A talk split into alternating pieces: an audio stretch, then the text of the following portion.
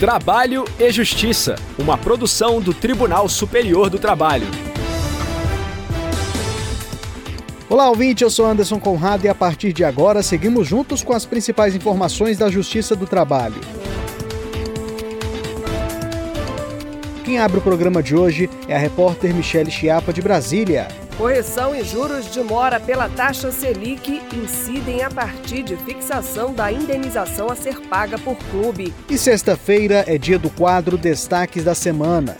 Você vai ficar por dentro de diversas iniciativas da Justiça do Trabalho. Se liga, o programa já está no ar.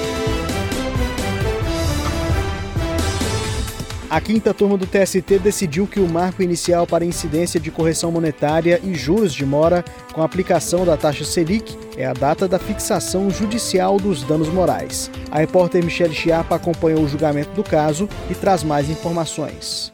O caso envolve a condenação do Oeste Futebol Clube de Itápolis, em São Paulo, ao pagamento de indenização a um jogador devido ao atraso no pagamento de salários em abril de 2020, o Tribunal Regional do Trabalho da 15ª Região em Campinas fixou reparação moral no valor de 10 mil reais.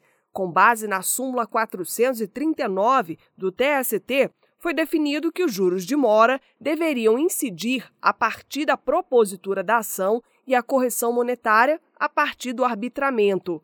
A discussão chegou ao Tribunal Superior do Trabalho. O clube sustentou que os juros teriam de ser contados no momento da fixação da indenização por dano moral. O relator do caso na quinta turma foi o ministro Breno Medeiros. Ele observou que a questão ainda não foi suficientemente discutida no TST após o Supremo Tribunal Federal ter estabelecido parâmetros para a correção monetária e os juros de mora das condenações trabalhistas. O ministro explicou que no julgamento da ação declaratória de constitucionalidade 58, o STF declarou inconstitucional a aplicação da taxa referencial para a correção monetária de débitos trabalhistas e afastou o critério da data do ajuizamento da ação, previsto no artigo 883 da CLT, como base para o cálculo de juros de mora. Diante disso, o relator afirmou que resta superado o critério estabelecido pela súmula 439 do TST.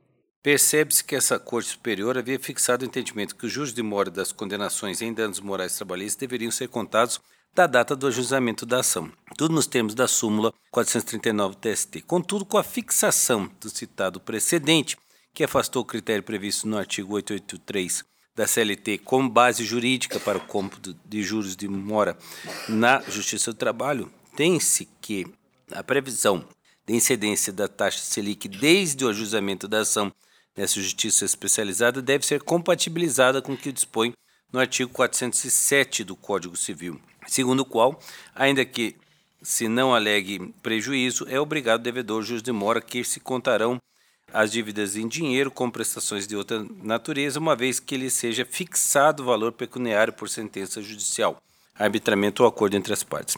Desse modo, resta superado o critério estabelecido na citada súmula de jurisprudência uniforme dessa Corte. Para o ministro Breno Medeiros, essa conclusão decorre da unificação entre a disciplina dos juros moratórios e da atualização monetária dos débitos trabalhistas com a utilização da taxa Selic para ambos. Por unanimidade, a quinta turma decidiu que o marco inicial para incidência de correção monetária e juros de mora com a aplicação da taxa Selic é a data da fixação judicial dos danos morais. Dessa forma, o colegiado aplicou ao caso o entendimento do STF sobre a matéria. Giro pela Justiça do Trabalho. A Justiça do Trabalho em Mato Grosso condenou uma emissora de TV a indenizar por danos morais uma repórter vítima de assédio sexual. A repórter Karine Arruda, diretamente do TRT da 23ª Região, conta os detalhes do caso pra gente. A condenação veio após ficar comprovado que ela era assediada sexualmente pelo gerente da emissora. As provas que comprovaram o assédio foram obtidas por meio de comentários e imagens postados pelo gerente da empresa nas redes sociais da repórter. Além disso, Testemunhas confirmaram que o caso era de conhecimento de todos da emissora. A ex-empregada, inclusive, chegou a reclamar com os colegas sobre o constrangimento a que era submetida. Na decisão, o juiz enfatizou que a relação entre chefe e subordinado deve ser sempre profissional e respeitosa, o que não ocorreu no caso. O magistrado fixou indenização no valor de 10 mil reais a ser paga à trabalhadora. O pagamento deverá ser feito pela empresa, que, conforme a legislação, é responsável por assegurar um ambiente de trabalho seguro para a saúde física e psicológica de seus empregados. Destaques da semana. E agora vamos ficar por dentro de assuntos que marcaram a semana no TST e na Justiça do Trabalho. Quem participa conosco é a repórter Samanta Flor. Oi, Samanta, seja bem-vinda ao nosso programa. Olá, Anderson. Olá, ouvintes que nos acompanham. Samanta, o que você conta pra gente? Muitos destaques nos últimos dias? Sim, Anderson, vamos lá. Eu começo falando sobre os primeiros meses de gestão do ministro Lélio Bentes Correa. Na segunda-feira, 13 de fevereiro, o ministro completou quatro meses à frente da presidência do Tribunal Superior do Trabalho. O compromisso institucional com o fortalecimento da democracia e com a inclusão social foi destaque nos últimos meses. Entre as principais frentes de atuação do presidente do TST está a defesa da democracia. No dia dos ataques às instituições, em 8 de janeiro, as presidências dos tribunais superiores emitiram nota conjunta com o intuito de reforçar o comprometimento de todos os ramos do Poder Judiciário com a defesa do princípio democrático. Além disso, na atual gestão, o TST vem estreitando laços com os demais poderes e instituições em relação às pautas de interesse social temas relevantes e que merecem toda a atenção. Também é prioridade da gestão do ministro Lélio Bentes Correa assegurar os direitos e as garantias fundamentais previstos na Constituição Federal. Ele valoriza ainda políticas e programas institucionais voltados à promoção da equidade de gênero, de raça e de orientação sexual, não é mesmo, Samantha? Isso mesmo, Anderson. Em janeiro, foi criado no âmbito do TST e do Conselho Superior da Justiça do Trabalho um grupo de trabalho destinado a propor um programa institucional para o enfrentamento ao trabalho em condições análogas à escravidão e ao tráfico de pessoas e à proteção ao trabalho de imigrantes. O TST também vai lançar neste ano o projeto Gente que Inspira, para valorizar a pluralidade cultural e as pessoas que contribuem para uma sociedade mais justa e inclusiva. Excelente, Samanta. E vamos agora para o próximo destaque? Vamos! A Corregedora-Geral da Justiça do Trabalho, ministra Dora Maria da Costa, deu início ao calendário de correições ordinárias na Justiça do Trabalho no biênio 2022-2024. A primeira correição do ano ocorreu na última semana no Tribunal Regional do Trabalho da 14ª Região, que abrange Rondônia e Acre. Na prática, como funcionam as atividades correicionais, Samanta? Anderson, durante a correição são verificados o desempenho geral do Tribunal Regional do Trabalho, tais como movimentação processual, tempo de tramitação, observância de prazos e adequação de procedimentos às normas legais. A corregedora também analisa o funcionamento da escola judicial e do Centro Judiciário de Métodos Consensuais de Solução de Disputa, entre outros aspectos. Samanta, mais alguma notícia para hoje?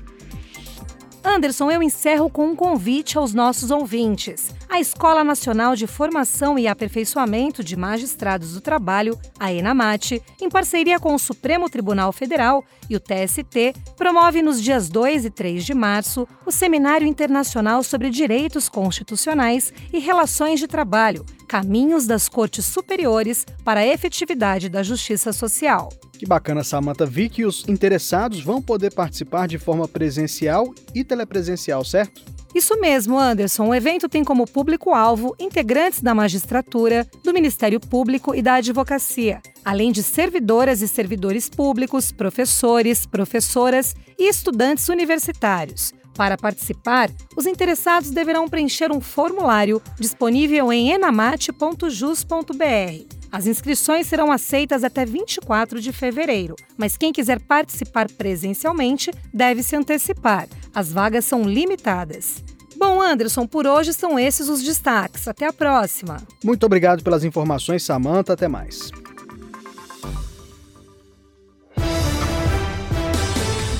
Eu fico por aqui. Sugestões de reportagens podem ser enviadas para crtv.tst.jus.br. Lembro a você que todas as edições do programa estão disponíveis no Spotify e podem ser ouvidas pelo celular, computador ou via Bluetooth no carro.